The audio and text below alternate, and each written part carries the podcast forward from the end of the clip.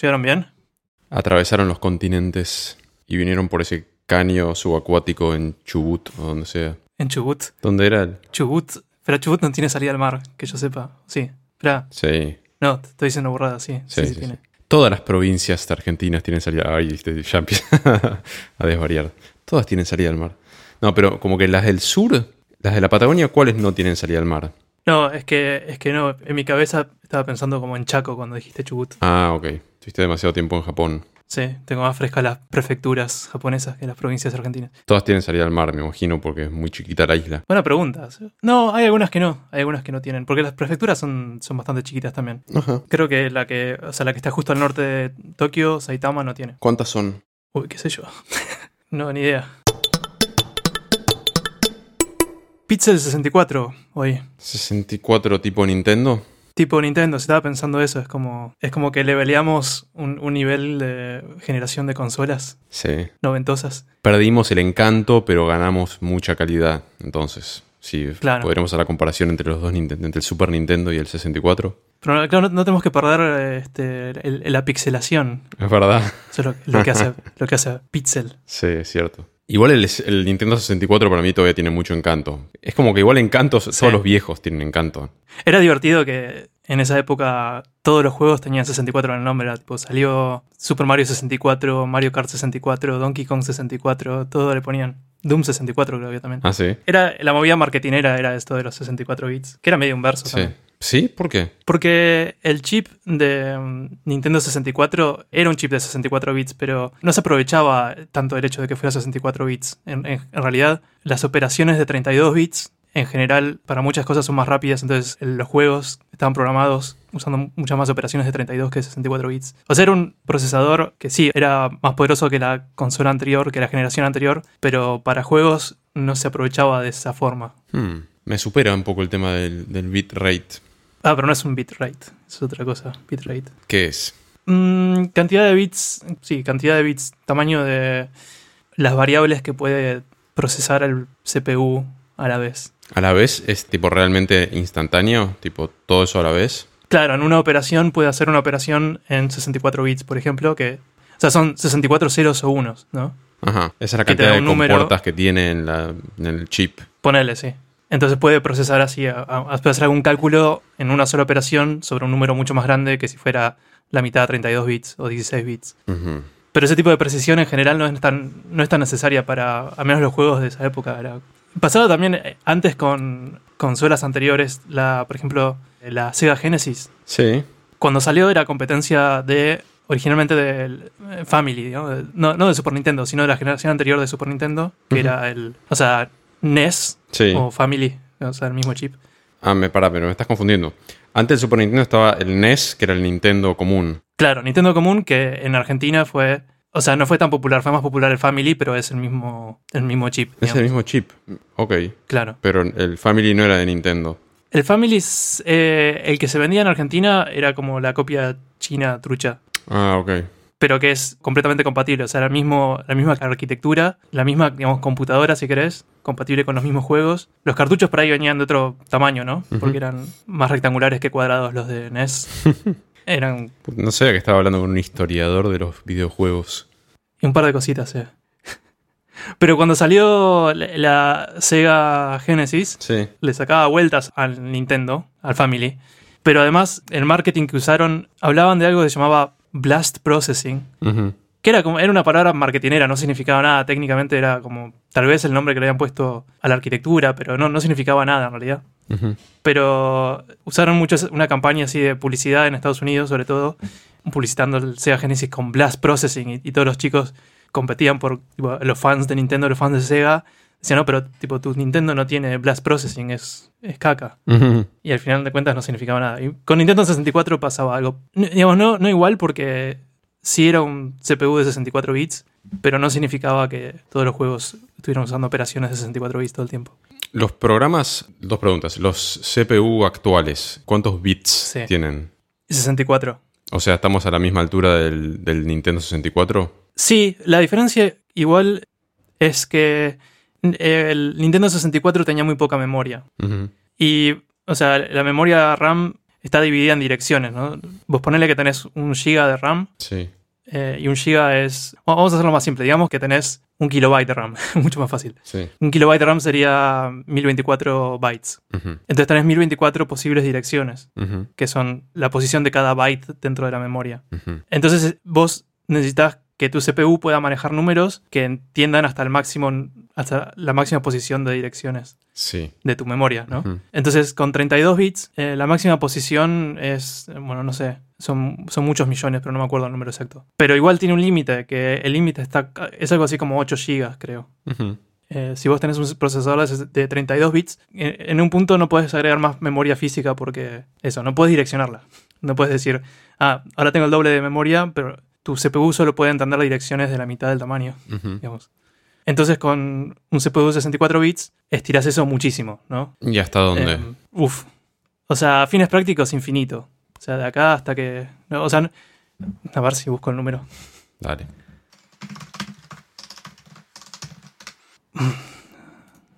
Ah, a ver.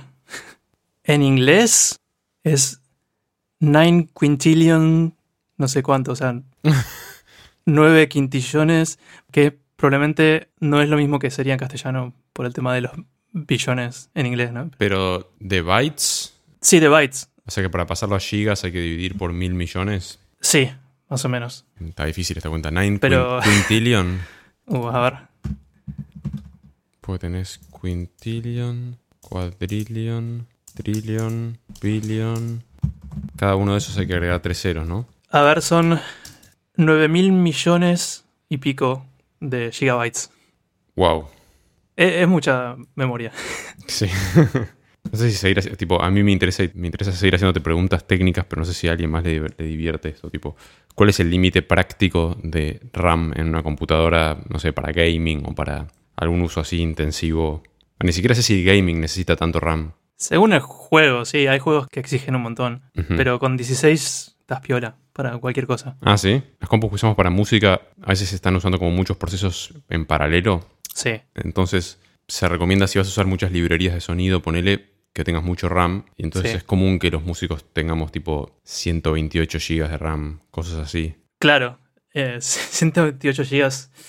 Sí, es, eso es un buen cacho de RAM. ¿Es una locura? 128 gigas es bastante una locura. O, o por ahí 64, no sé cuánto. Ahora yo, yo me compré una compu que quedó varada en el exterior gracias al nuestro amigo el virus. ¿Ah, sí? Y le compré RAM para upgradearla a todo lo que da. Y apenas encuentre el recibo del RAM que nunca voy a ver en persona.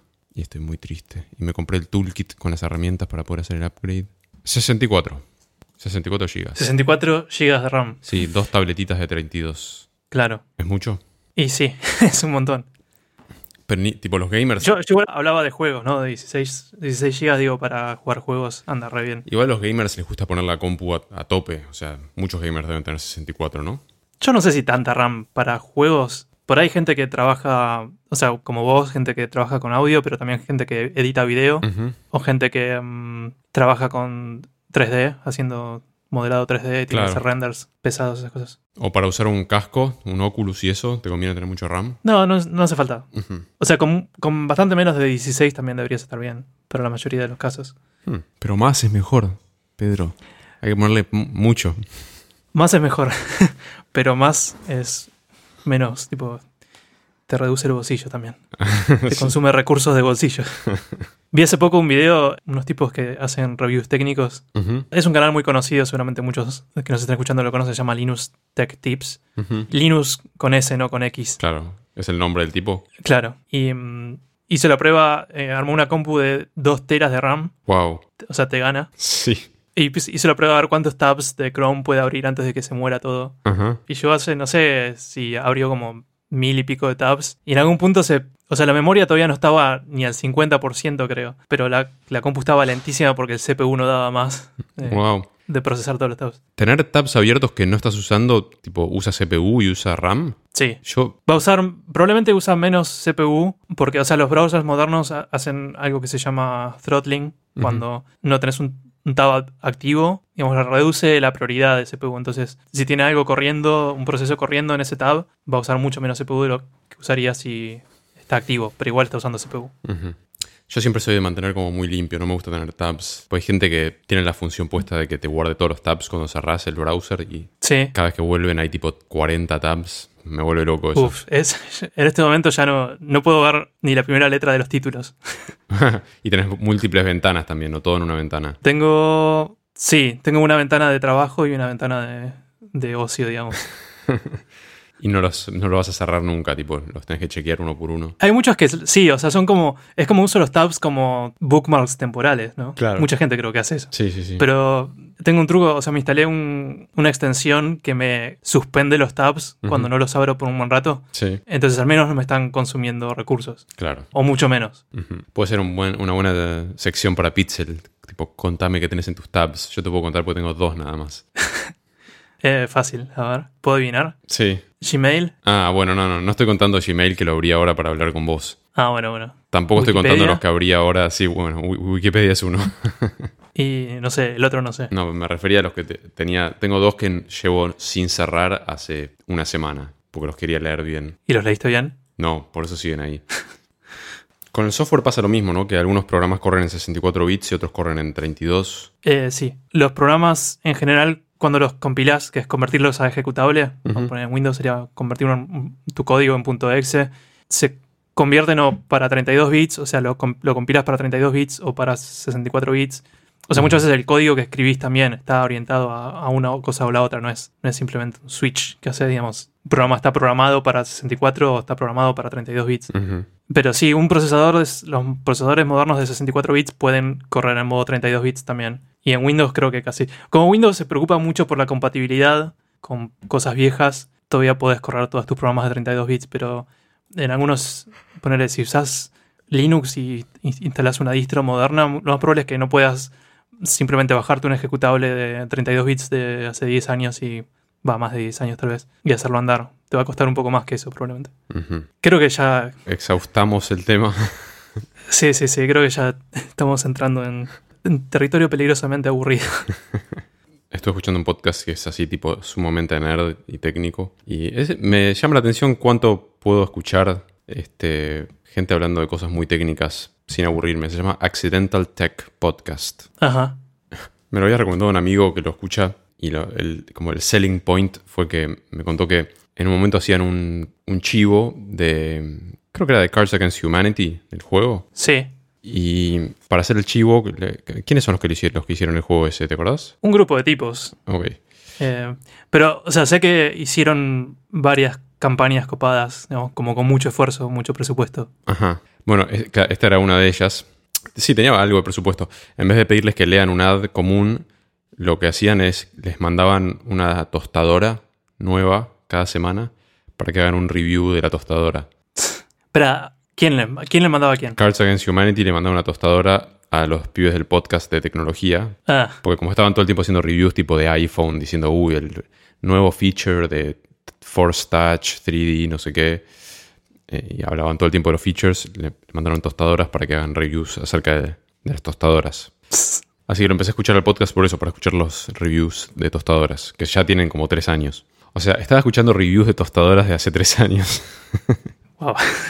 Y es bastante divertido. Y después entonces empecé a escuchar charlas muy técnicas, especulativas acerca de cómo iban a ser los nuevos iPhone, pero que son iPhones que ya salieron. Pero no sé, hay algo acerca de escuchar gente charlar interesantemente que captura la atención. Sí, sí, supongo. Yo igual no, sé si me pondría a escuchar reviews de tecnología vieja. O sea, a veces, si es muy vieja, sí. O sea, si es tecnología vintage, es, es otra cosa, tiene mucha historia. Pero escuchar un review de un iPhone 7, Bueno, era eso, estaba escuchando, estaba escuchando un review de un iPhone 7 y yo tengo un iPhone 7 y no era un review ni siquiera. Estaban especulando acerca de cómo iba a ser el iPhone 7. Y eso era lo divertido. peor. Sí, peor en algún sentido, pero no, porque estaban como. Estaba bueno ver cuál es la capacidad de forecast de gente muy especializada que estaba, tipo, sabía todo lo que había para saber en ese momento y ver cuánto le pegaban y cuánto no en lo que se imaginaban que iba a pasar en el futuro. Claro. Igual creo que probablemente hacer digamos, predicciones de que iba a traer un nuevo iPhone no es como demasiado arriesgado, ¿no? No es como decir, ah, cómo va a ser la tecnología del año 2030. Es cierto, es cierto. Sí, no, en general, como que en algún momento mencionaban eh, lo que realmente pasó, pero no es lo que ellos ap- apostaban más fuertemente. Claro. Que probablemente terminó siendo más aburrido que lo que ellos habrán tratado de predecir, imagino. Bueno, puedo dar un ejemplo, ponele, pero es una, es una boludez. Por ejemplo, estaban hablando de si el iPhone 7 iba a tener o no puerto para auriculares mini plug. Ah, fue el primero en no tener. Creo que sí. Y como que mencionaban la posibilidad de que no tengan y de que existen adaptadores y todo esto. Y hablaban de los auriculares Bluetooth como algo importante, pero decían como que la calidad de audio no es buena y que todo el mundo usa el mini plug y el mini plug tiene como 100 años. No sé, es como una- es un invento viejísimo y que resistió muchísimo eh, históricamente. Sí. Entonces como contemplaban la posibilidad de que lo saquen, pero decían tipo que el iPhone... que próximamente iba a venir el USB-C como conector en vez del Lightning. Sí. Entonces, que no tendría sentido sacar el iPhone 7 con Lightning sin mini plug porque la gente iba a tener que tener tipo un adaptador y ese adaptador te iba a servir solamente un modelo y después iban a tener que hacer otro adaptador. Y que todas las compañías que hagan auriculares para Lightning, que es algo que creo que no sucedió, iban a tener que fabricar un modelo de auricular y después tener que fabricar otro que sea USB-C, que tampoco sé si hay gente haciendo auriculares USB-C. Como que lo que es... No, es que creo, o sea, la- el salto fue hacia Bluetooth. ¿no? Exacto. Y eso lo mencionaban, pero no lo veían. No lo veían tan claramente como todo va a ser inalámbrico. y Olvídate de conectores. Claro. Y especulaban de que, de que Apple podría sacar su propia línea de audífonos, de auriculares, que sean, que tengan como muchos días de batería, porque el problema era cargar. Pero no, no se imaginaban esto de que el case iba a cargarlos, por ejemplo. Claro. Eh, porque creo que también los AirPods fueron medio parte de esa revolución. Y que- supongo que fue toda una estrategia conjunta, ¿no? Sí, hablaban de cuánto odio generarían en sus clientes al sacar el puerto de auriculares. Y en esa la pegaron. Sí, la pegaron, pero como que después te olvidas. Yo realmente los odio por haberlo sacado, me embola, pero Sí. ya fue, como que lo aceptás. A mí me produce mucha frustración y tengo el adaptadorcito y lo pierdo. Bueno, y te regalaban el adaptadorcito, eso es otra cosa que, que no contemplaron. Los auriculares Bluetooth tienen, tienen una latencia que eh, uno en general no se da cuenta, ¿no? Porque cuando estás escuchando música no importa la latencia porque no tiene que sincronizar con nada. Cuando estás viendo un video, Sí, creo que mm, el sistema operativo compensa. piola y entonces, claro, compensa, Te retrasa el video. claro, retrasa el video para que sincronice con el audio. Sí. Pero si estás jugando un videojuego, no puedes retrasar el videojuego. Claro. Y se nota ahí. Mm, ¿No? Sí. ¿Y, ¿Pero llega a molestar? Supongo que sí. Y yo lo probé y es, sí es molesto porque te llega el audio un cuarto de segundo más tarde, o sea, lo notás. Claro. Notas la falta de sincronía. Pero mm, no sé si pasa con todos los auriculares Bluetooth. No sé si ahora hay algunos con menos latencia. No sé de qué depende de si el protocolo, Bluetooth. Bru- ¿Dijiste Bluetooth? ¿Te está pasando la japoneseada de las R's y las L's? Dije Bluetooth. Sí, acá nos pasa que tenemos un proyectorcito que conectamos a la compu con HDMI y a veces sin querer la compu se conecta al proyector el audio por Bluetooth en vez de por HDMI y te llega todo desincronizado el audio y no puedes ver la película. Claro. Bluetooth es un protocolo pedorro. El nombre, ¿sabes qué? ¿De dónde sale el nombre? Es interesante. No sé dónde sale. Es, creo que el nombre de un rey danés o algo así. Wow. Y el, el símbolo de Bluetooth lo ubicás, ¿no? Que es como, Sí. es como un monio. Es como el. Creo que es el Arkanoid. No, Arkanoid no. Em, ¿Cuál es el jueguito ese que. El Galaga, decís. Sí, que bajaban los. El Galaxian. Bajaban los monstruitos y vos les disparabas desde abajo. Claro, es una cosa así de costado, ¿no? Sí. Parece uno de esos. Pero en realidad creo que es una, es una runa antigua. ¿Qué es una runa? ¿Viste el Señor de los Anillos? Mm, no Igual creo todas. que las runas son. Nada, es como un sistema de escritura. Ajá. De. Me juego a decir, o sea, del norte de Europa. Sí, eran un sistema de escritura de varios idiomas germánicos. Norte de Europa, supongo. Y mm, el logo de Bluetooth eh, creo que es la combinación de dos runas. Que representan las iniciales de mm, el rey danés. Un rey vikingo. Que se llamaba Harald Blattand. Blattand aparentemente significa Bluetooth, o sea, diente azul. No sé, es muy, es muy curioso que. No sé, no me acuerdo cómo era la historia de cómo llegó eso a ser el, el logo y el nombre de una tecnología de transmisión inalámbrica de datos digitales. Bueno, igual es muy bueno como. eh, estamos hablando de lo aburrido que era escuchar un podcast acerca de tecnología vieja en el pasado y parafraseando el contenido del podcast. Peor, ¿no? Yo creo que, como decía, o sea, ahí. Sí, para mí tecnología vintage es interesante, pero después como que hay un valle, ¿no? Cuando se acerca a la tecnología moderna, cosa que no es tan distinto, pero es un poco peor que lo que tenés ahora, como que para mí ya ahí no, no es demasiado interesante. Claro, tipo, si te pudiera traer un podcast del año 70 de chabones especulando acerca de cómo iba a ser la tecnología del futuro puede llegar a ser divertido. Claro. Pero gente especulando acerca del iPhone 7 ya no tanto. Hablando de especular, ¿llegamos al 2021? ¿Se acaba el mundo antes? Uf, picante tu pregunta. Estos días tuvimos una erupción volcánica. Hizo erupción el Krakatoa, que Ah. creo que es el mejor nombre de volcán que podrían haber encontrado. sí, de acuerdo. Y en contraste, después vi como otra noticia que resultó ser fake news, que decía que había hecho erupción otro volcán en Guatemala y al final no nada que ver. Pero el nombre de ese volcán es Volcán de Fuego, que es como en, en con- en contraste, me parece como el nombre menos creativo que le podrían haber encontrado al, Sí. al volcán. ¿Y ¿Está todo mal con el Krakatoa? Eh, fue una erupción bastante fuertecita, creo, pero mm, también tengo entendido que pasa cada tanto, no es demasiado infrecuente que se enoje un poco el Krakatoa. Pero bueno, desde que grabamos el último episodio, ahora se suspendieron las Olimpiadas. Sí, Y ahora se está, está como todavía en tela de juicio de si el año que viene va a haber o no. Porque me encontré noticias diciendo, está un poco en duda si el 2021 va a tener Olimpiadas a este ritmo. Claro, porque es como una inversión muy grande. O sea, solo ponerlas en funcionamiento un año antes ya es trabajo. Es un montón de trabajo y, y plata. Y para los deportistas también, Sí. como Sí, entrenarse para estar a punto. sí.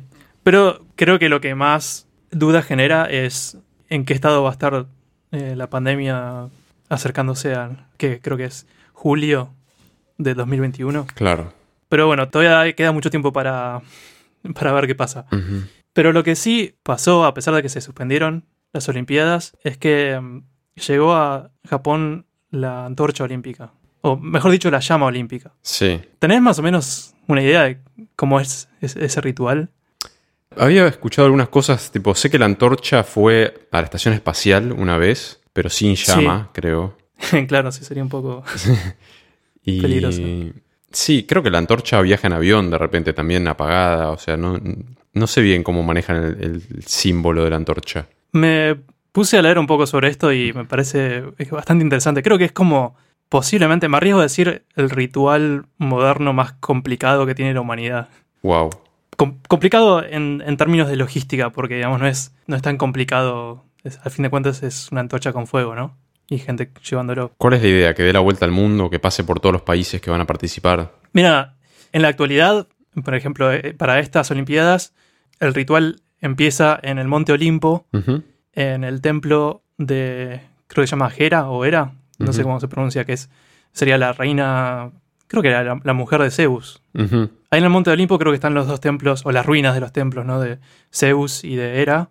Y mm, empieza ahí, ¿no? Se hacen un- una coreografía donde encienden la antorcha, la antorcha original que es la que inicia el proceso pero no, no llevan. Prenden la antorcha con una especie de un espejo parabólico. Mm, Con la luz del sol, Porque- ¿la prenden? Con la luz, de- claro, con la luz del sol. Que es interesante porque todo el tema de la antorcha olímpica hace mucho énfasis en que la llama sea ininterrumpida. Y el hecho de que provenga del sol es como también supongo medio simbólico. Está, está bueno como que arranca desde el sol en realidad el, el rito. Y mm, bueno, encienden la antorcha ahí y después prenden otra antorcha con esa antorcha y se la pasan a, a algún deportista olímpico que hace como el primer tramo de la corrida porque va desde el Monte Olimpo, la antorcha, hasta Atenas. En Atenas hay un estadio que es como el estadio de- olímpico de Atenas y desde ahí lo suben a un avión o a lo que sea para que vaya a eh, la ciudad anfitriona. Pero todo el recorrido desde el Monte Olimpo hasta Atenas lo hacen a pie, o sea, lo hacen maratonistas pasándose la antorcha de unos en otros. Sí. Y creo que lo mismo pasa cuando llega, bueno, eh, acá a Japón, por ejemplo, llegó creo que a, no sé si entró por Fuku- Fukushima y después lo fueron llevando hasta Tokio. Y ahora tengo entendido que la antorcha, va, la llama olímpica, está en Tokio y están pensando en, ex- en exponerla al público hasta el 2021, o sea que tiene que mantenerse prendida durante todo un año y unos meses.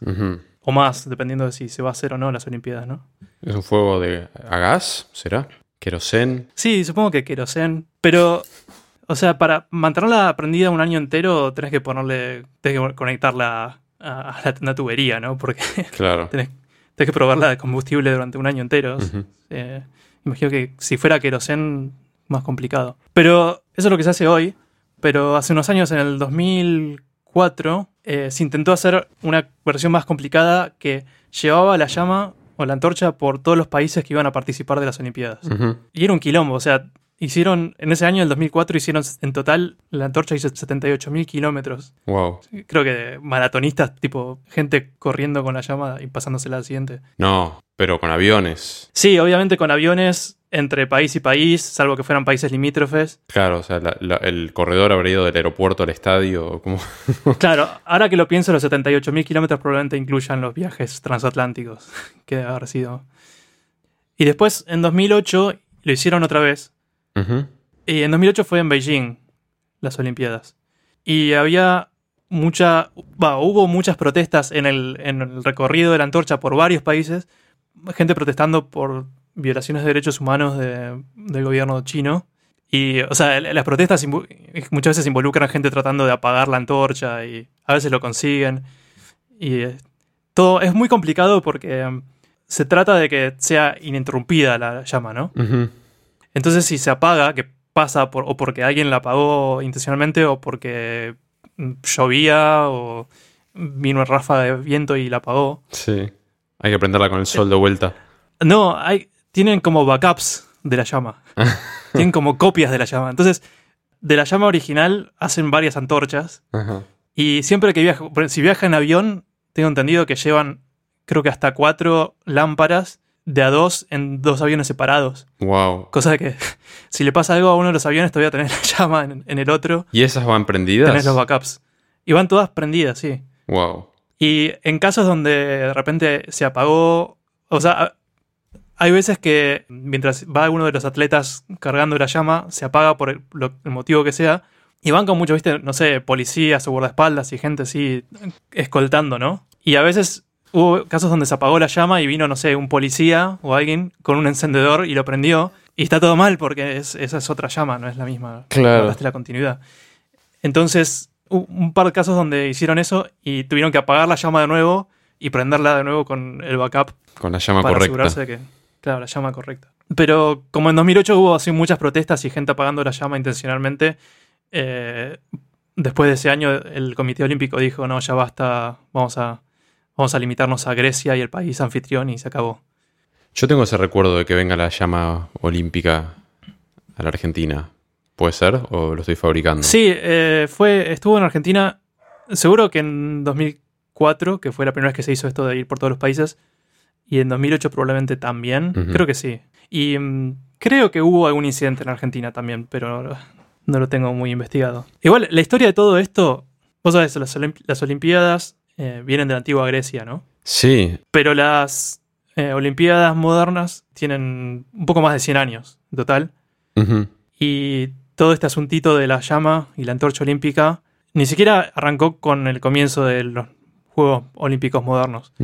La primera vez que se hizo algo así fue en, en 1928, en Ámsterdam, que el arquitecto, no sé si el arquitecto del estadio, no sé, un arquitecto holandés, decidió usar un- una caldera olímpica, o sea, donde, porque viste que en la inauguración de los Juegos llegan con la llama y prenden el caldero, como se llama la caldera que es como una antorcha grandota. En esos juegos de 1928 en Ámsterdam fue la primera vez que hicieron eso, pero todavía no tenían la costumbre de, de hacer el, el relay olímpico, que era el llevar la antorcha. Simplemente prendieron la, la antorcha grande, digamos. Y recién en 1936, que fueron los Juegos Olímpicos en Berlín durante la Alemania nazi, ese fue el primer año donde hicieron esto de eh, llevar la antorcha desde Grecia. Entonces es como que quedó un poco manchada la, el origen ¿no? del, del relay olímpico. Porque no, la verdad es que no sé si fue idea del, del gobierno alemán. Hmm. ¿Y lo habrán hecho todo por tierra esa vez? ¿A pata? Creo que esa vez... Eso ya es mm, posible. mm, vos decís desde Grecia hasta Alemania, podría haber sido, pero En una buena distancia, no pero. estoy seguro. Eh, sí. La verdad no sé.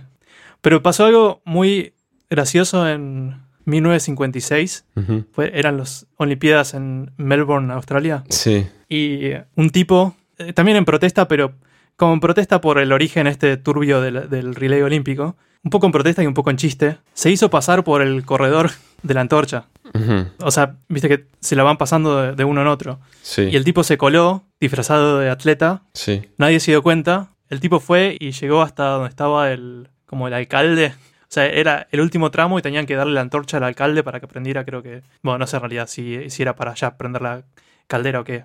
El tipo fue y le dio la torcha al alcalde y otro tipo que se dio cuenta le, le dijo al alcalde, che, ese no es, esa no es la antorcha.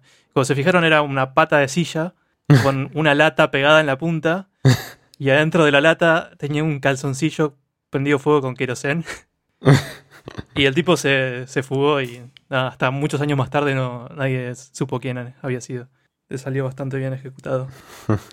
La de la estación espacial, te iba a preguntar si vos te acordabas cómo era la de la estación espacial. Sé que fue más de una vez al espacio, no sé si siempre a la estación espacial, pero siempre sin llama. No sé, no sé por qué, no sé si fue y volvió, no sé cómo fue la historia. Te la debo. El otro que sí me pareció curioso es que por el afán este de que no se interrumpa la llama, el diseño moderno, el, el actual de la antorcha, eh, tiene dos llamas. Tiene una que es como un piloto, como si fuera un piloto de calefón, Sí. como el piloto del calefón olímpico. Siempre se mantiene, claro. Entonces claro, ya- siempre se mate. O sea, está la llama, la llama visible, que es la que sale por afuera, pero que tiene como baja intensidad, digamos, o algo así. Es como que se, se puede apagar fácil. Y si se apaga, tenés el backup, que es el piloto adentro. Claro. Lo otro interesante sobre la antorcha es que además de haber ido al espacio ese par de veces y qué sé yo, y de haber viajado en medios de transporte clásicos, avión, barco, caballo, ese tipo de cosas, también hubo varios casos donde lo transportaron de formas como medio exóticas. El caso más bizarro que leí es en las Olimpiadas de 1976 en Ottawa, Canadá. La forma en que, entre comillas, transportaron la llama desde Grecia a Ottawa fue Sí. por señal de radio satelital. ¿Qué? Escuchate esto. Le pusieron un sensor a la antorcha en Atenas. Ese sensor enviaba una señal de radio a un satélite que después repetía la señal de radio a Ottawa. Y en Ottawa repetían, en realidad no sé qué significa, qué era lo que repetía, pero convertía esa señal de radio en un láser Ajá. que termina prendiendo una antorcha en el destino. Hmm. Ok. Es como el dilema de la teletransportación, ¿no? Si seguís siendo vos o si vos moriste y crearon un nuevo vos. Claro, sí, El mensaje ese de radio. claro. Sí, es, está un, un poco en el borde de, de la trampa. Pero al mismo tiempo, o sea, es todo muy simbólico, ¿no? El, o sea, si vas a analizar qué es una llama, o sea, ¿tiene sentido hablar de, un- de una continuidad de una llama? O sea, es siempre Hmm. estás quemando un combustible y donde se da esa reacción está ese tipo de la llama que es como, no sé, un estado plasmático de la materia. Claro, claro. No, no hay, no hay un linaje de sangre, un ADN de esa llama que podrías rastrear. para Claro, o sea, creo que si te querés poner así demasiado, dem- demasiado materialista, es como que ya de entrada no, no vale, me parece. Ujú. Siempre son lindas las ceremonias así con fueguitos, ¿no? El fueguito te levanta la espiritualidad percibida de cualquier ocasión. Mientras no esté envolviéndote, sí.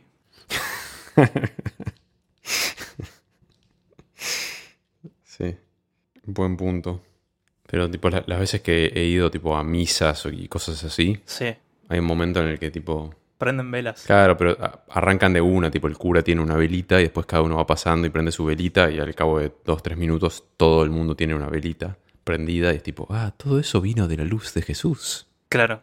Y, y por lo menos es bello, Sí, está muy presente, ¿no? En rituales de... ¿Cómo se dice? de fe. De fe, de... mm, ¿Cómo se dice? Worship. Eh, alabamiento. no. Ponele. Alabanza. Ahí, ahí va, ahí va. Pero justo hoy escuchaba a alguien decir, eh, tipo, ¿qué si alabás el oxígeno? Prendes una vela al oxígeno y estás alabando algo que estás quemando a la vez. Claro. Malísimo. Eh, estaba pensando que alabanza, worship, eh, conmemoración, no. de- Alabanza me, me gusta, creo que, creo que va. mm, Conmemoración no tanto porque es como viene de memoria, ¿no? Es como que estás recordando algo. O sea, worship o alabanza es como que le estás, como Sí. le rendís ese, un, un homenaje máximo a algo, ¿no? sí, muy raro la señal de radio para transmitir la antorcha. ¿Viste? Googleé un poquito acerca de. Hubo tres antorchas olímpicas que fueron al espacio. Y ya parece como que es, es como algo que hay que hacer ya. La antorcha tiene que ir al espacio, es parte de la rutina. Ah, de hecho, no, no fue siempre, pero para estas Olimpiadas 2020 barra 2021 barra signo de pregunta, Sí. iban a llevar la antorcha al espacio. Estaba en los planes. Está en el, en el sitio oficial de Tokio 2020. Ujú. Pero después no encontré mucha información acerca de si llegaron o... Creo que no. O sea, porque la ceremonia que fue hace poco era como el inicio de eso, ¿no? Prendían la llamita recién para empezar a hacer la peregrinación. O sea, ya fue todo el proceso porque, o sea, lo prendieron en, en el Monte Olimpo, lo llevaron a Atenas, de Atenas fue a, creo que a Fukushima, de ahí a Tokio. Eh, está ahora en Tokio, la llamita. Iba a recorrer todas las prefecturas, puede ser. No sé si todas, pero iba a ser un camino por varias, creo. No, no sé si hicieron el camino entero o qué. Porque en realidad la peregrinación termina cuando empieza la ceremonia, cuando van a empezar las actividades, ¿no? Y ahí prenden el- la caldera. Claro, sí. Seguro está mal dicho la caldera, ¿no? Es la antorcha No sé cómo llamarlo. madre. Es. Claro, pero es que una antorcha es algo de mano, ¿no? Mm, pero una caldera es para dar calor y esto es para dar luz, Sí. ¿no? Pasa que. Y fe. No estoy seguro de si es la traducción correcta, pero en inglés le dicen cauldron. Ah, ¿sí? Y mm, busqué cómo traducir cauldron a, a castellano, es caldera. Ajá. O sea, en una caldera también puedes hacer un guiso, ¿no? Sí. Pero bueno, puedes hacer un guiso, prender una llama o hacer un guiso olímpico también. Puede ser un caldo, por eso de ahí viene... Claro, En verdad, caldo es caliente, ¿no? En italiano. es verdad, ¿no? Sí. Sí. Justo hoy tuve el inicio del nuevo trimestre de clases en la escuela de japonés, todavía online, Ajá. Sí. pero tuvimos como unos ejercicios de repaso y mm, se ve que los ejercicios los escribieron hace unos meses, por lo menos hace un mes, porque era como conjugar el verbo, ¿no? Pero la oración decía, en 2020 se celebran los Juegos Olímpicos en Tokio. El verbo a conjugar era tipo celebrar, ¿no? Poner. Sí. Y yo lo conjugué a negativo, porque bueno, no, se celebra. sí. Y después la profesora nos dio las respuestas en positivo y alguien la corrigió. No, no se celebra, nada, sí, es verdad. Y todos lloramos. ¿Te sacaron puntos? Nah, no, no hay puntos. ¿Seguís siendo una celebridad en la escuela online? Eh, desde lo de Halloween, decís. Sí. Nada, creo que ya, ya pasó. Ahora lo que siento es que se, se viene, bueno, no sé, en octubre, ¿no? Es el próximo Halloween. O sea, faltan unos meses, Sí. pero si volvemos a las clases presenciales, ahora Sí. tengo como un estándar al cual llegar. Claro, claro. me la compliqué. ¿Teóricamente estarías ahí todavía? Sí. Ah, pero pensé que ibas a hacer un año lectivo entero. Uno por lo menos. Ah, por ahí por más. ahí más, por ahí más. Todavía no está decidido. Wow. ¿Y si se pudiera viajar, harías una visita a la Argentina en medio de ese año o sería todo el corrido? Tenía eh, ganas de volver a Argentina por ahí para octubre. Que es, o sea, Ajá. porque lo más probable es que termine haciendo dos años acá. Que es lo que me permite la visa. Primicia. Mm. No sabía esto. No está decididísimo porque, y más ahora en, en las circunstancias mundiales actuales. Pero mm, digo, si me preguntabas hace tres meses, te decía que sí, de una, me quedo dos años porque estaba todo viento en popa. Y mm, entonces mi plan era volver a Argentina de visita eh, después de terminar el primer año, Ujú. octubre. Sí. Pero ahora hay que ver, es todo tan incierto, así que Claro, si tuvieras un año y medio por delante encerrado, preferirías estar acá. sí. Pero al mismo tiempo el hecho de que tenés estos meses encerrado es como que te hace querer estar más tiempo allá libre, ¿no? Como que decís, no tuve mi tiempo. Sí, es- Sí. para mí estar acá en este momento es un desperdicio gigantesco. Claro. Estoy hace, creo que ya más de un mes que no salgo. Estoy encerrado todo el día. Sí. A pesar de que en Japón no hay cuarentena obligatoria. Me la obligué yo mismo. Sí, podrías caminar un poco por ahí, ¿no? Sí, cada tanto salgo. Bueno, y hace poco fue, mm, o sea, est- estamos en primavera, florecieron. Sí, contaste un poco lo de los cerezos, Sí. ¿no? Ahora ya se, Marchitaron. sí, se cayeron todos los pétalos. Pero sí, más de una vez salí a, a apreciarlos. ¿Dan cerezas? No dan cerezas. No, No, no, en serio, sí. Es más, son todos clones. Son ciruelos. Em, por ahí algunos son ciruelos. Son todos clones Pero sí, estos árboles son clones. Como no dan frutos, los tienen que clonar. para que no den frutos. Supongo que porque son las que, los que dan las flores más bonitas. Igual tienen muchas variedades. Tienen. Ajá. eh, no es un solo tipo de árbol. Y mm, las flores vienen de formas todas bastante parecidas, pero como sutiles diferencias de color. Como uno es un, un rosa muy pálido, otro es un rosa más intenso. No sé, hay varios. Pero creo que casi ninguno da frutos. ¿Y el hecho que sea clones hace que sean tipo muy parecidos también como en su geometría? ¿O eso va cambiando por la circunstancia de cada... Eh, Ubicación. mm, creería que son todos distintos. Sí, la ubicación afecta mucho cómo crece una planta. Casi seguro que sí, sí, sí. O sea, Sí. nunca noté que fueran iguales los árboles, ¿no? Me suena muy japonés, tipo tener los árboles que sean clones y que sean todos iguales exactamente. Y es como los. como las bananas, ¿no? Lo- Los bananos. ¿Son todos clones? Claro, porque la banana. La fruta de la banana no tiene semilla, ¿no? Las semillas están como atrofiadas. Son como microsemillas. Claro. Y mm, no puedes plantar una banana. Mm, supongo que no, nunca lo intenté. O sea, no. Te aseguro que no funciona. Entonces, sí, todos los árboles de banana son clones. Eso lleva a un problema que leí por ahí que mm, al ser todos clones son todos susceptibles a como si hay una enfermedad, Todos reaccionan igual. claro, si hubiera alguna, algún tipo de peste que mataba árboles de banana, entonces por ahí desaparecerían todos en muy poco tiempo.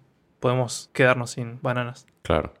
Sí, en realidad estaba pensando, la mayoría de las frutas y verduras que consumimos deben ser clones, entonces. Había pensado como que hay ingeniería genética, pero no pensé tipo, son clones. Bueno, ¿viste las naranjas ombligo?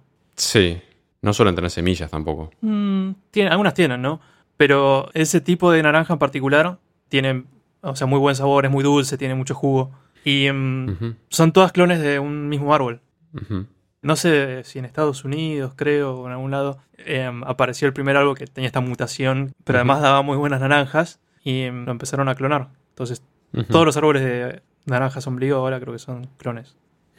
Probablemente si le plantás no te da una naranja, un naranjo ombligo. Claro. ¿Cómo llegamos a... Ah, los cerezos, salir, sí. Así que sí, saliendo poco, o nada, casi.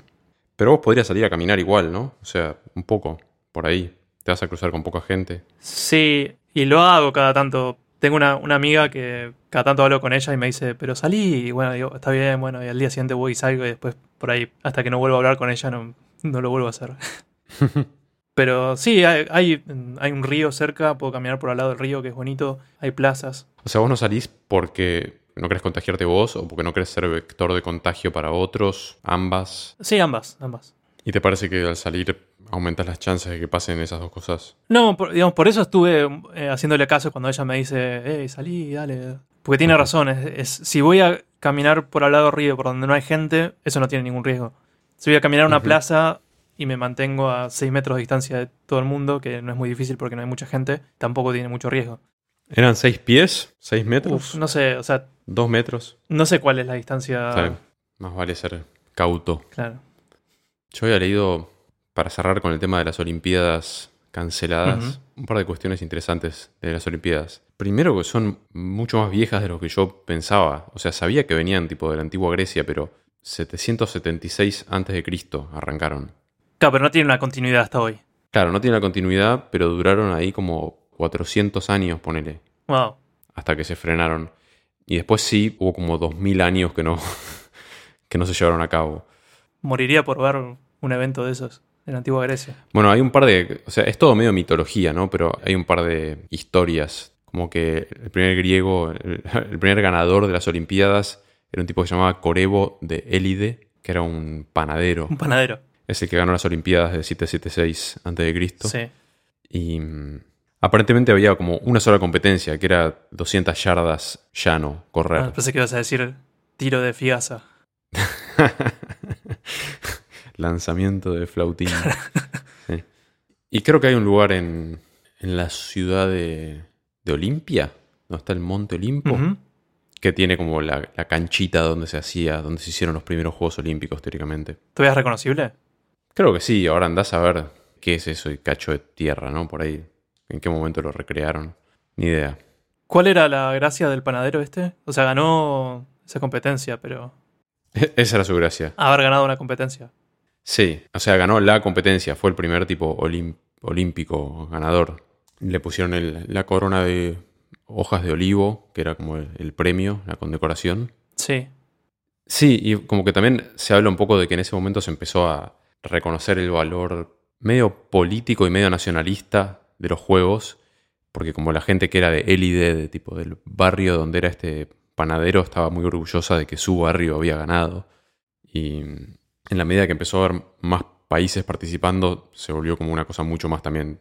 Es tipo, tiene la dualidad de ser muy nacionalista, en el sentido de nosotros ganamos y ustedes perdieron, pero al mismo tiempo es como un acto en el que se reconoce la existencia y la convivencia pacífica entre muchos países, ¿no? Claro. Complicado ser deportista en la antigüedad antes de, de tener un sistema médico, ¿no? Por más que, no sé, solo fueras corredor de 200 yardas, si no sé, te tropezás y te rompes una muñeca, fuiste. Sí, sí, sí, complicado vivir en, esa, en esos tiempos. Sí, Aparentemente mucha gente le gustaba entrenarse para los Juegos Olímpicos y a los gobiernos les interesaba que la gente se entrene porque era una buena manera de tenerlos en forma para ser guerreros. claro.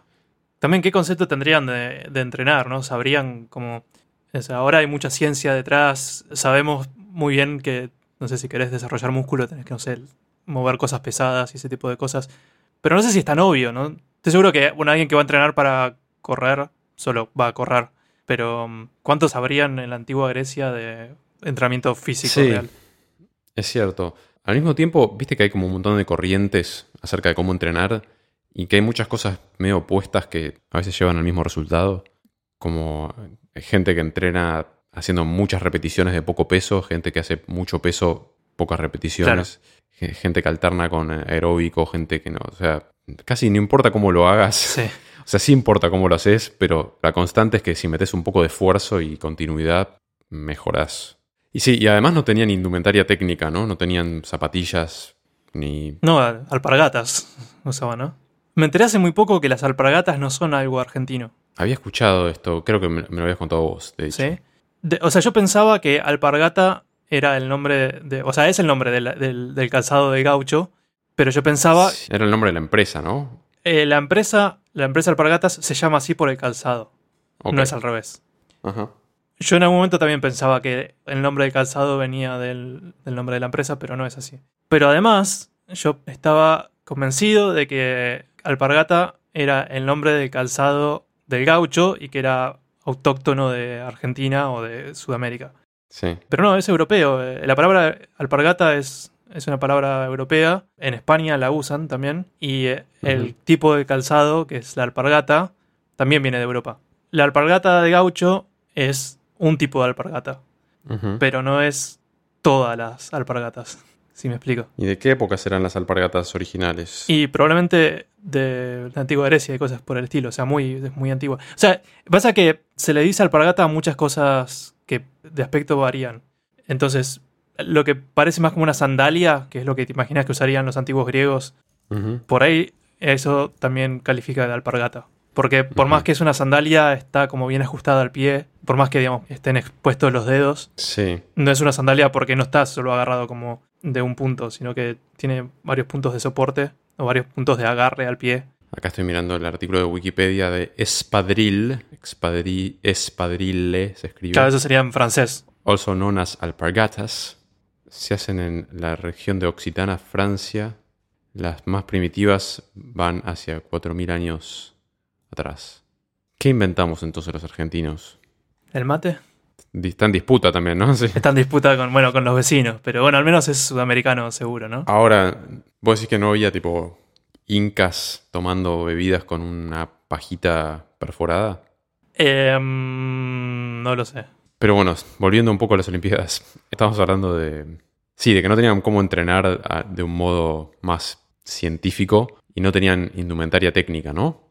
Lo cual nos lleva a las Olimpiadas de 720 a.C., donde el ganador de la carrera a- a pie fue un tipo que se llamaba Orsipo de Mégara, que en algún punto de la carrera decidió que su taparrabos le estaba molestando, le estaba impidiendo llegar a su máxima velocidad, acto en el cual se lo quitó y continuó corriendo al desnudo. ¿Sería escandaloso en esa época eso? No sé si fue escandaloso, me parece que no. Muchos se copiaron y eh, como que empezó la tradición de, Correr en bolas. de correr en bolas. Sí. No sé, hay que ver las fuentes de esto, ¿no? O sea, creo que es todo como que hay que ir al libro de historia griega y ver las fuentes. Sí, Estas son cosas que yo vi en internet. claro. Que vi que las repetían como con cierta consistencia y están en Wikipedia. Dejo los links. Sí, a, a propósito de cosas que están en internet, hay un video muy bueno de, sobre la antorcha olímpica que hizo un tipo que tiene un canal que se llama Internet Historian, que también da para poner un link para el que no lo haya visto, es muy divertido. tiene muchas anécdotas graciosas sobre la antorcha. Ajá. Bueno, aparentemente hubo 13 Olimpiadas que solamente tenían la carrera a pie y la- las Olimpiadas se hacían cada cuatro años y de, de hecho se usaba como una unidad temporaria. La Olimpiada era como para diferenciar el paso del tiempo, era una buena medida. De hecho, como en la Argentina a veces los mundiales de fútbol son tipo eso, pero ¿cuándo fue? No, fue antes del mundial. Bueno, no, fue hace dos mundiales. Claro, sí. y las actividades que se agregaron después de la carrera esa de las 200 yardas fueron como una especie de boxeo, carreras con carruajes, carreras de mulas, carreras a pie pero con armadura. Hmm. Y eh, estaba lo que, lo que se llamaba el pentatlón, o no sé si le decían pentatlón, pero era una combinación de cinco actividades, que era correr, algún tipo de salto, no sé si en alto, en largo o qué, un tipo de lucha, jabalina y disco. Tenías que poder hacer todas esas actividades. Pero al hilo, No estoy seguro si al hilo. Parece más divertido si fuera al hilo. sí, ¿no? Y tenían un tipo de pelea que se llamaba el pancratión. Tenías que sacarle el páncreas Que- a tu oponente. Más o menos, más o menos.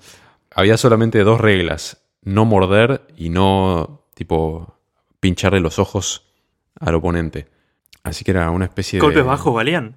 Todo lo demás valía. Wow. Así que era medio como el, el MMA de la antigua Grecia. Sí. Pero cambiaban los deportes según el año. Creo que sí, fue evolucionando. Como que aparentemente en un momento había como poesía, música, competencias como de música incluso en, en las Olimpiadas. Tipo American Idol. Wow. Me pregunto cómo habrá sido. Me acuerdo que en un episodio habíamos hablado de algún político o alguna persona que había eh, como hecho trampa para ganar en las Olimpiadas. ¿Te acordás? Eh, hubo en unas. Creo que es lo que estás diciendo. Unas Paralimpiadas Ujú, en, eh, en básquet. Un equipo, creo que la selección española, hizo trampa, digamos. Eh, ninguno tenía, o, o más de la mitad eh, eran personas sin ninguna discapacidad haciéndose pasar por. Ah, no, no, no, yo estoy diciendo tipo Alejandro Magno, tipo un personaje así histórico con mucho ego que, que se hizo tipo admitir en las Olimpiadas y hizo que hagan que ganó. Pero no me acuerdo quién era. Lo estuve buscando aparte porque me acordé de esto y dije, en algún episodio lo dijimos, pero por ahí no sé, me lo inventé. Si lo encuentro lo ponemos en las notas. Es como Kim Jong-il, creo, el anterior dictador de Corea del Norte, que mm, según los registros oficiales tenía como el récord mundial de hoyos en uno en golf. Creo que tener récord mundial de hoyos en uno lo único que demuestra es que jugaste muchísimo al golf. Claro, pero era algo así como que la primera vez que fue a jugar golf hizo 18 so- hizo 18 hoyos, hizo 18 hoyos. Wow, es muy difícil. Hizo 18 hoyos en uno. Ahí va. Qué loco. Y yo le creo, debe ser cierto. Vamos a creerle. Después la otra cosa que fue interesante para mí es que la evolución del el tamaño y la internacionalidad de los Juegos Olímpicos como que existió en la antigüedad, era solo para griegos, dejó de existir desde el 380 y pico, 390 y pico antes de Cristo hasta 1896, que son como 2000 y pico de años, Sí. y mm, volvieron las Olimpiadas y se empezaron a hacer en Atenas. Y para 1924, que fueron las Olimpiadas de París, había 24 países participando y 3.000 atletas en total.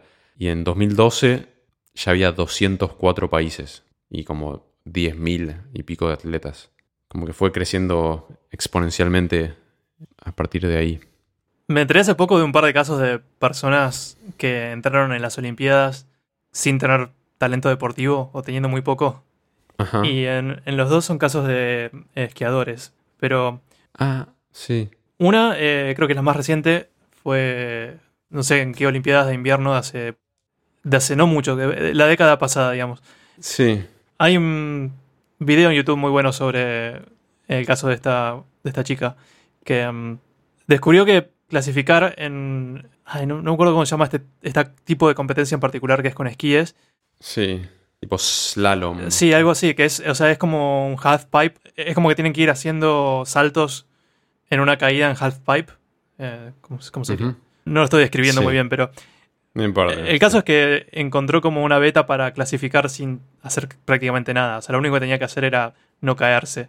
Sí, sí, me acuerdo que como muchos super expertos se caían por tratar de hacer mejor velocidad Y ella simplemente se mantuvo en pie un poquito más lento y clasificó. ¿no? Clasificó y participó y su participación fue sumamente mediocre. Muy polémica. Claro, pero, pero ella estaba feliz, es, es lo que quería. O sea, Sí, sí, me acuerdo de eso. La gente estaba como medio enfurecida porque tipo, había gente que entrenaba toda la vida y terminó yendo esta tipa a hacer perder el tiempo a los demás un poco. sí.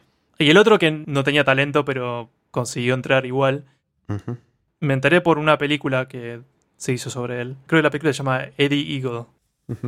Era un chico inglés que mm, quería entrar a las Olimpiadas, no importaba en qué deporte, y bueno, descubrió que, el- que Inglaterra no tenía representación en salto, en esquíes. Y mm, entonces hizo lo posible para llegar al mínimo posible para clasificar y finalmente participó. Pero la- a diferencia de esta otra chica, es como que se esforzó dentro de sus capacidades, digamos. O al menos si le vas a creer a la película. Sí. La película es divertida. Y llegó a las Olimpiadas y salió último. Creo que sí, llegó. Probablemente quedó último. pero se ganó al público. O sea, la gente no estaba enojada con él, al contrario. Estaban, se ganó, se ganó Claro. muchos fans. Al menos en la película. No, en la vida real también hay, hay videos de, de esos juegos y puedes ver al público apoyándolo. Otra cosa interesante que pasaba con las Olimpiadas, y que sigue pasando yo creo, es que mm, cuando hay países que están en guerra hay tregua olímpica, que es como para que gente de países que están en guerra entre sí puedan participar. Y no se maten. no se maten y como que se, no sé si hacían tregua, en algún momento hacían tregua total, como para que la gente pueda transitar de una zona a la otra Claro. y al menos para jugar a esto, hagamos las paces y después volvemos y nos matamos. Sí, eso es muy curioso. También hay como tratados internacionales de reglas de la guerra. Sí. ¿Y mm, cuál es la consecuencia de romper esas reglas? O sea, la, la consecuencia viene si perdés la guerra. Si ganás la guerra, digamos, ¿quién te va a cobrar la consecuencia? Claro. Sí, sí, no sé cómo es el tema de respetar las reglas de la guerra. Mm. Siempre me pareció muy, muy loco. Que son todas como reglas de sentido común ético, ¿no? De moral, de esencia humana. Cosas como no atacar, como por ejemplo, un- eh, el otro día estaba viendo un video sobre los barcos hospitales, Sí. que quedan muy pocos en el mundo. Estados Unidos tiene dos gigantescos, pero creo que es el país que más tiene. Sí. Y está en, en el tratado este, mm, eh, hay una regla que dice no atacarlos. Claro, pero ¿qué pasa si pones un francotirador arriba de ese barco con un lanzamisiles? Claro, supongo que también habrá una regla recíproca que diga que no, no haya armas arriba del, del barco hospital, no sé. claro. Al menos no torpedos y cosas que puedan hundir otro barco, ¿no? Bueno, cerrando tema de Olimpiadas, ¿no? Bueno, y entonces al, al margen de tus clases de japonés que retomaste y tus escasas salidas. ¿cómo venís llevando el aislamiento en Tokio? Bien, no, o sea, no es una fiesta, pero mm, bien, dentro de todo. ¿Cuál es tu predicción? ¿Cuánto va a durar esto? El aislamiento, De, y alguna forma u otra de... No digo la vuelta total a la normalidad de la sociedad, porque creo que nadie duda que eso va a durar un año o más. sí. Pero sí, esto de estar bastante aislados. Uf, em, mi predicción es un poco pesimista. Pienso que, em, por ejemplo, gente en factor de riesgo Sí, va a tener que mantenerse aislada de una forma u otra hasta que haya una vacuna, me parece. sí. Gente cercana a esa gente, Hmm, También. sí, digamos, no necesariamente, pero digamos, tienen que evitar entrar en contacto con ese grupo. Y por otro lado, bueno, en Argentina estuvieron diciendo que el aislamiento no lo van a abrir de golpe, ¿no? Sino que va, mm, va a ser gradual, abriéndose a distintos como, no sé si rubros económicos, Sí. que mm, parece sensato, pero también puede significar que, no sé, la gente, digamos, si, si uno tiene la posibilidad de trabajar desde su casa y salir lo menos posible, creo que es lo mejor seguir haciendo eso Hasta que haya una vacuna. probablemente hasta que haya una vacuna. Teniendo alguna reunión social, pero limitada y con precauciones. El aislamiento total que hay ahora en el mundo, me parece que salir de eso tiene que ser muy gradual. Y si no es muy gradual, Sí. en el momento que abrís las compuertas, te pega una segunda ola, entonces o se hace muy gradual, y eso puede significar hasta un año, creo, pensando en qué es lo mínimo que puede llegar a tardar en salir una vacuna, que probablemente sea más que eso, ¿no? Sí. Mm. ¿Vos qué pensás? Sí, parecido. Y si, si van liberando de acuerdo a, la, a lo indispensable de la actividad económica, ¿cómo, cómo es el término? Eh, Mm. ¿Cómo le dicen? Primera necesidad, esencial. Sí, actividades, actividades esenciales, sí. Si, si van liberando de acuerdo a la esencialidad de las actividades, creo que músicos estamos últimos. Mm. Sí, lo- o sea, eh, debe ser muy doloroso para sesionistas y gente que toca en vivo. Sí. En realidad, es, sí, para todos los. Para todos los rubros, ¿no? Pero para los músicos, o sea, sesionistas y gente que toca en vivo, sí. O sea, los únicos que se salvan son tal vez productores que laburan solos con la compu en la casa. Que un poco es mi caso, pero Claro. nadie labura solo todo el tiempo. O sea, yo laburo solo gran parte del tiempo, pero hay un, no sé, un 25% de mi tiempo que estoy con otros músicos en persona y ese tiempo es importante. Pero bueno, quería que pensemos juntos para nosotros y para los piseros algunas estrategias o tips para llevar adelante el aislamiento prolongado. ¿Hay algo que estés haciendo para evitar volverte loco? Lo que más vengo cumpliendo es hacer ejercicio. Me hice una rutina de ejercicio y, y la estoy cumpliendo diariamente. Y ¿Siete días a la semana? todos los días. Wow, muy bien. Y siento como que hay un poco de progreso, ¿no? O sea, creo que estoy haciendo probablemente más ejercicio y- durante más tiempo y constante que nunca antes en mi vida. Y eso creo que ayuda bastante a mantener el estado de ánimo. Sí, No tengo como el control de no haberlo hecho y decirte cómo me sentiría si no, pero dentro de todo creo que estoy bastante estable y, y creo que eso Sí. ayuda bastante. El, el control a veces eh, es el antes y el después, ¿no? Cómo te venís sintiendo hasta el momento que empiezas a hacer ejercicio y cómo te sentís después por el resto del día, ¿no? Eso seguro, ¿no? Pero conoces el concepto este de cabin fever, ¿no?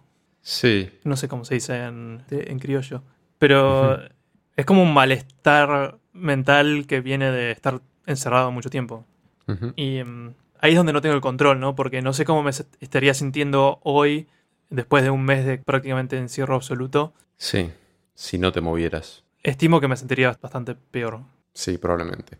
Apenas empezó esto del aislamiento, hubo muchos astronautas que estuvieron en la estación espacial que empezaron a hacer, a publicar sus listas, incluso como algunos manuales de la NASA de, con cosas sí más demostradas eh, con experimentos controlados acerca de qué hay que hacer si a estar mucho tiempo aislado en un espacio, ¿no? Y aparecía tipo Scott Kelly diciendo, bueno, les voy a decir un par de tips porque yo estuve casi un año entero en la estación espacial. Claro. Eh, está bien que no estaban solos, pero a veces est- estás encerrado con gente que no elegiste vos. Claro. Tipo, no es que estás con tu pareja o tu amigo, sino que estás con tus co-workers, con tus colegas. Sí. Que bueno, al menos son toda gente afín, pero sí, una cosa que hacen en la estación espacial, lo hacen igual por otros motivos, no solo por lo psicológico, pero hacen ejercicio a diario y fuerte, Sí, bastante tiempo. Porque lo hacen por la pérdida ósea, pero, Sí. pero también lo hacen por la cuestión mental. Y tienen unas listitas de tips. Acá está. Una que decían era el tema de la comunicación. Si estás viviendo con gente, pero por ahí si estás solo también, como mantener buena comunicación acerca de qué estás pensando y sintiendo admitir errores, como tratar de mantener limpios los canales de comunicación. Sí. Después tienen otro ítem que es leadership and followship, followership. Otro que es self-care, que es dormir, higiene y hacer actividades no laborales. Ujú. Que esas son dos cosas importantes para mí. O sea, bueno, lo de dormir, Sí. ni hablar. Higiene, esa es otra, como no estar en pijama todo el día, todos los días. O sea, si tenés ganas de hacer un par de días, eh, tipo el fin de semana, de estar en pijama, como lo harías normalmente, está bien. Pero por ahí levantarte y darte una ducha y ponerte ropa hace un montón. Al... Yo para, me levanté para grabar este podcast, tipo, me di una ducha y me puse ropa. Por más de que daba lo mismo si seguía en el pijama. Claro. Sí, eso lo escuché de, de varias fuentes. Sí. Que también es algo que le pasa a gente que trabaja mm, como freelancers, ¿no? Gente que trabaja desde su casa. Sí, totalmente. Esos tips fuera de este contexto de cuarentena también sirve para esa gente. ¿Con qué estás haciendo gimnasia? ¿Con alguna app? No, y probablemente debería, pero no, lo, lo único que estoy haciendo es eh, ver rutinas de ejercicios en, en canales de YouTube. Hay un, un canal en particular que se llama Athlean X, que es básicamente un, un entrenador personal. Saca un montón de videos. Eh, bueno, en estos días estuvo sacando muchas rutinas para hacer en casa, ¿no? Sin equipamiento. Sí. Mucho como lo que llaman body weight, que es Sí. hacer ejercicios cuando no tenés nada más que tu propio cuerpo y el piso, por ejemplo, o una pared. Como mucho. Sí. ¿Y qué para los que no tenemos piso? Ah, claro, bueno, si estás en la estación espacial, eh, no te recomiendo el, el canal. Claro. Pero de ahí saqué eh, un par de rutinas que vengo haciendo, pero no, no, no estoy usando una API. Por ahí debería, porque creo que debe tener beneficios. Vos sí estabas usando una, ¿no? Sí, la, la voy a recomendar. eh, yo estoy usando la de Nike. No son sponsors este episodio, pero sí liberaron, no sé si por tiempo indefinido, la versión premium de su app de Nike Training.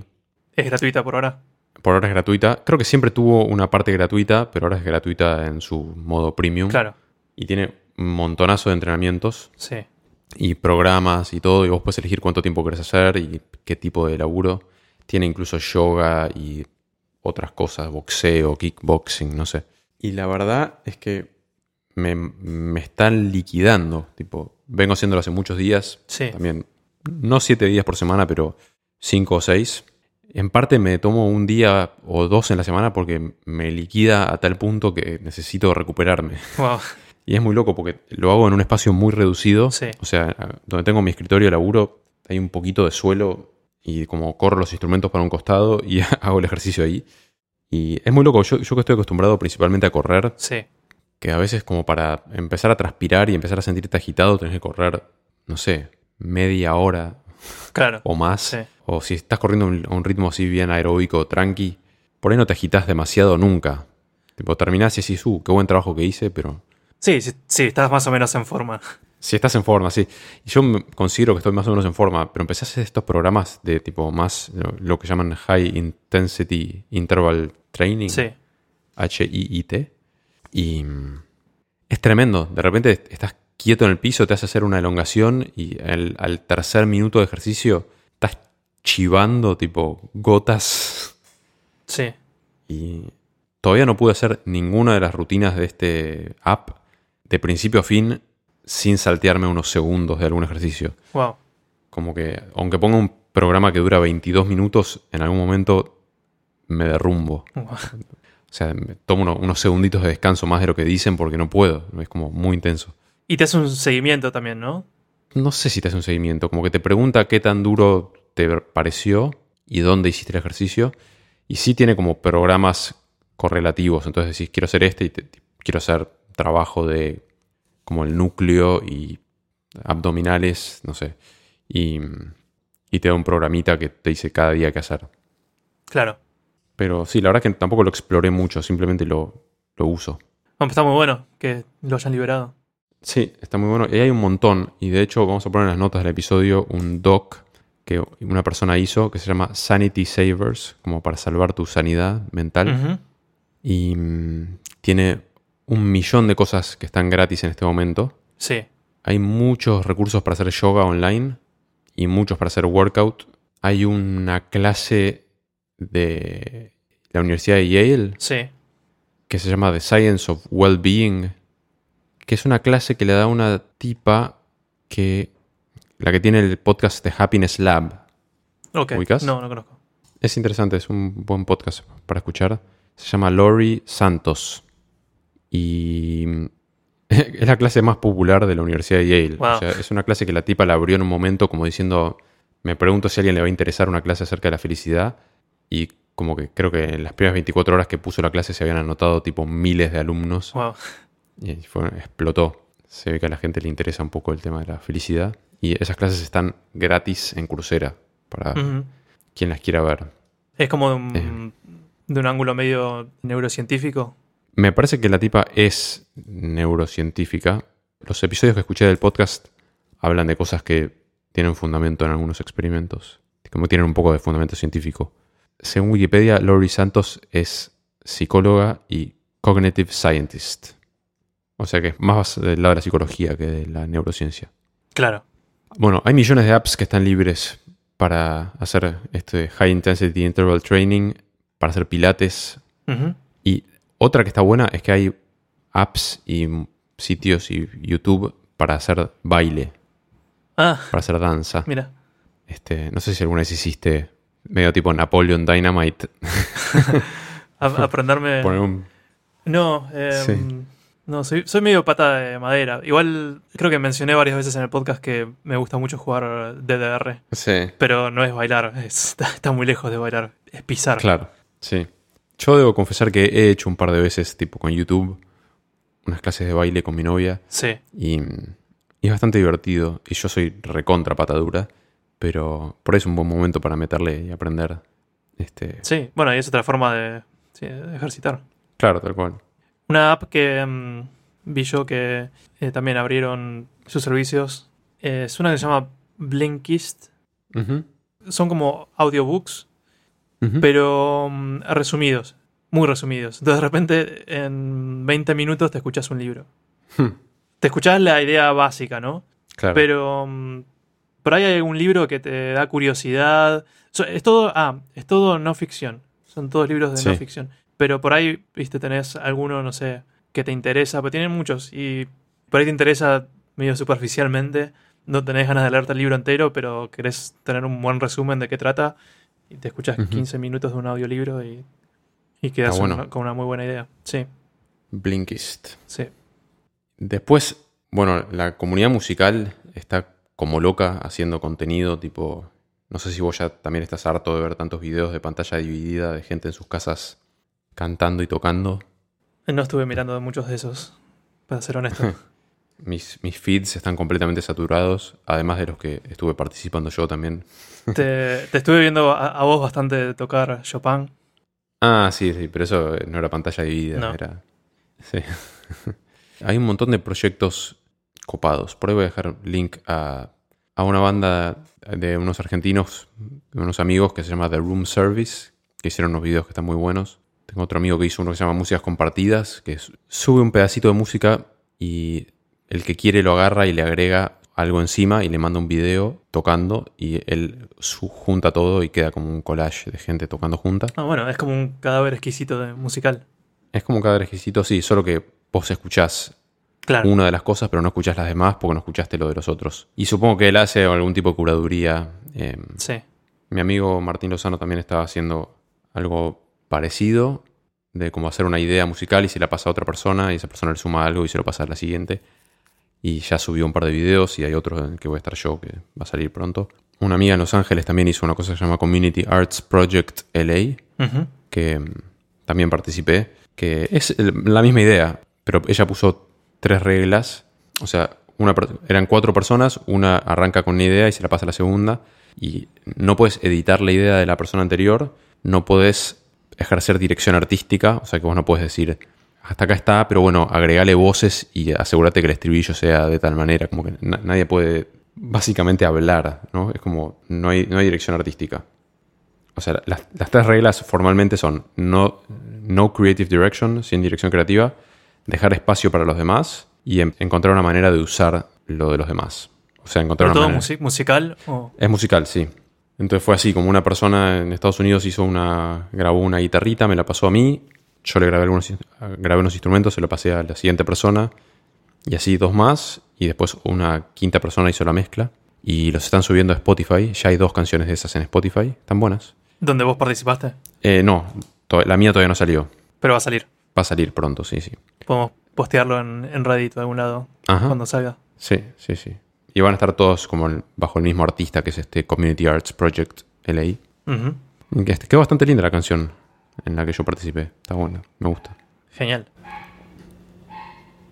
Hay un perro ladrando. Podés cooperar, podés este, ha- hacer música cooperativa con el perrito. Sí. Dos perros ahora ya están colaborando. Wow. Ahí, ahí terminaron, ya lo están subiendo a Spotify. sí, después hay un montón de orquestas que están a- que abrieron tipo streaming de sus conciertos. No sé Sí. si ya mencioné esto, pero estuve viendo un par. La verdad que está bueno. ¿no? Tenés el mundo entero ahora. Como que si internet siempre fue un lugar tipo de infinito contenido, ahora es un infinito más grande. Porque casi todas las cosas premium están gratis.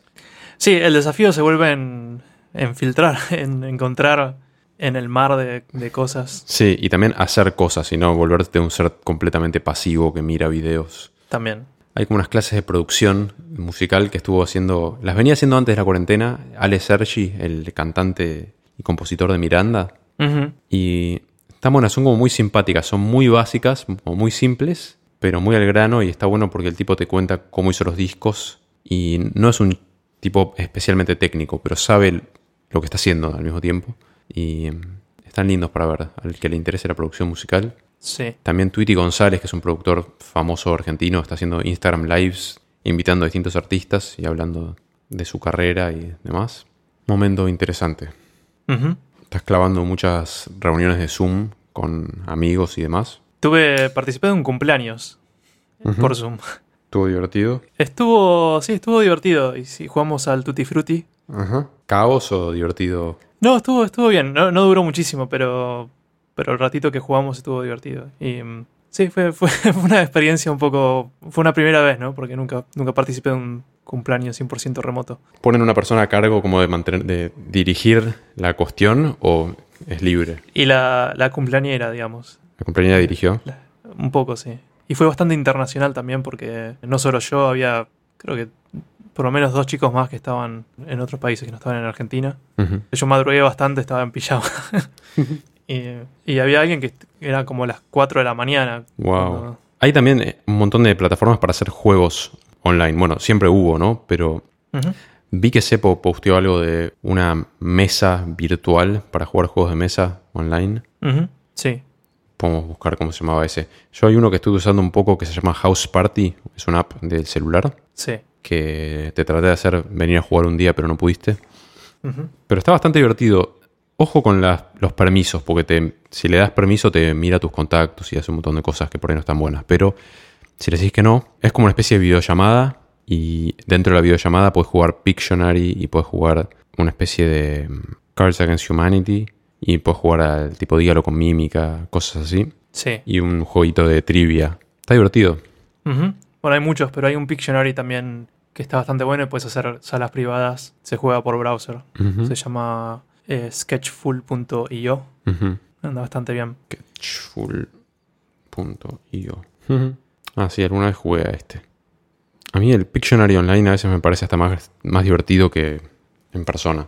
Ah, muchas veces los dibujos terminan siendo muy graciosos porque, bueno, si uno tiene que dibujar con mouse o touchpad, es como que cuesta más. Entonces es como, es como que somos todos un poco lisiados del, del dibujo. Y, Claro, estás disculpado por dibujar mal. claro, y si y dibujas doblemente mal por, por esa limitación, eh, termina a veces siendo mucho más divertido.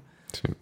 Así que bueno, supongo que ya todo el mundo tiene sus estrategias, pero está bueno pensarlo un poco como activamente, como decir, tengo que hacer una estrategia para que esto sea llevadero. Sí. Cada uno tendrá su situación particular. Pedro, por ejemplo, está en un espacio bastante chico, porque está en Tokio. Alguna gente estará teniendo que convivir con, con muchos otros y por ahí no tiene ganas, o algunos estarán solos y preferirían estar acompañados. Es como, bueno, antes gozábamos de esta libertad de poder decir, por un rato quiero estar con esta gente y por un rato no, y ahora es- no, no existe más eso.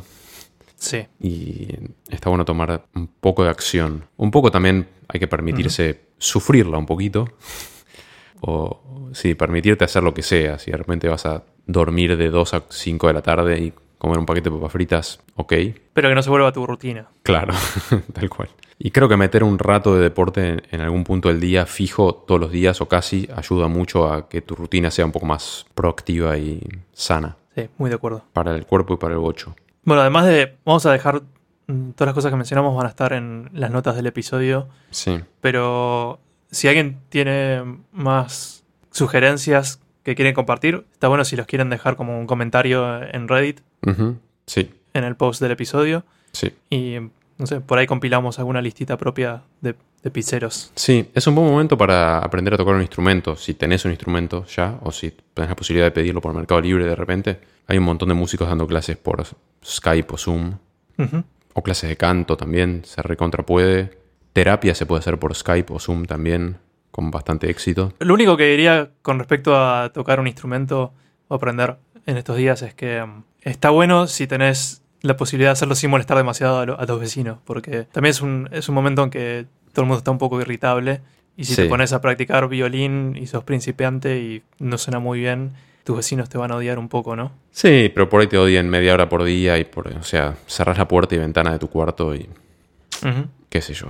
Está bien, si vas a aprender a tocar la tuba, bueno. Claro. o la batería. Usa tu criterio, es básicamente Sí. lo que diría. Justo eh, anteayer había acá afuera de, de mi edificio, o sea, desde mi ventana lo veía un tipo tocando como la flauta traversa, creo. Sí. Estuvo tocando como dos horas. Wow. Afuera. Afuera, estaba como en una, en una esquina y sonaba muy mal. Sonaba, yo, no- yo no sé si era por la distancia, por ahí el, sonido me llegaba mal, pero sonaba, o sea, cuando lo escuché la primera vez pensé, ha de ser un nene, debe ser un nene de 8 años que no sabe tocar y, y está soplando porque le hace gracia. Pero después más o menos y era un tipo grande. ¿Está tipo pidiendo monedas o estaba tocando para sí mismo? Para sí mismo. Estaba tocando solo en una esquina, digamos, como no en un lugar donde pasa mucha gente, ¿no? Estaba como medio escondido.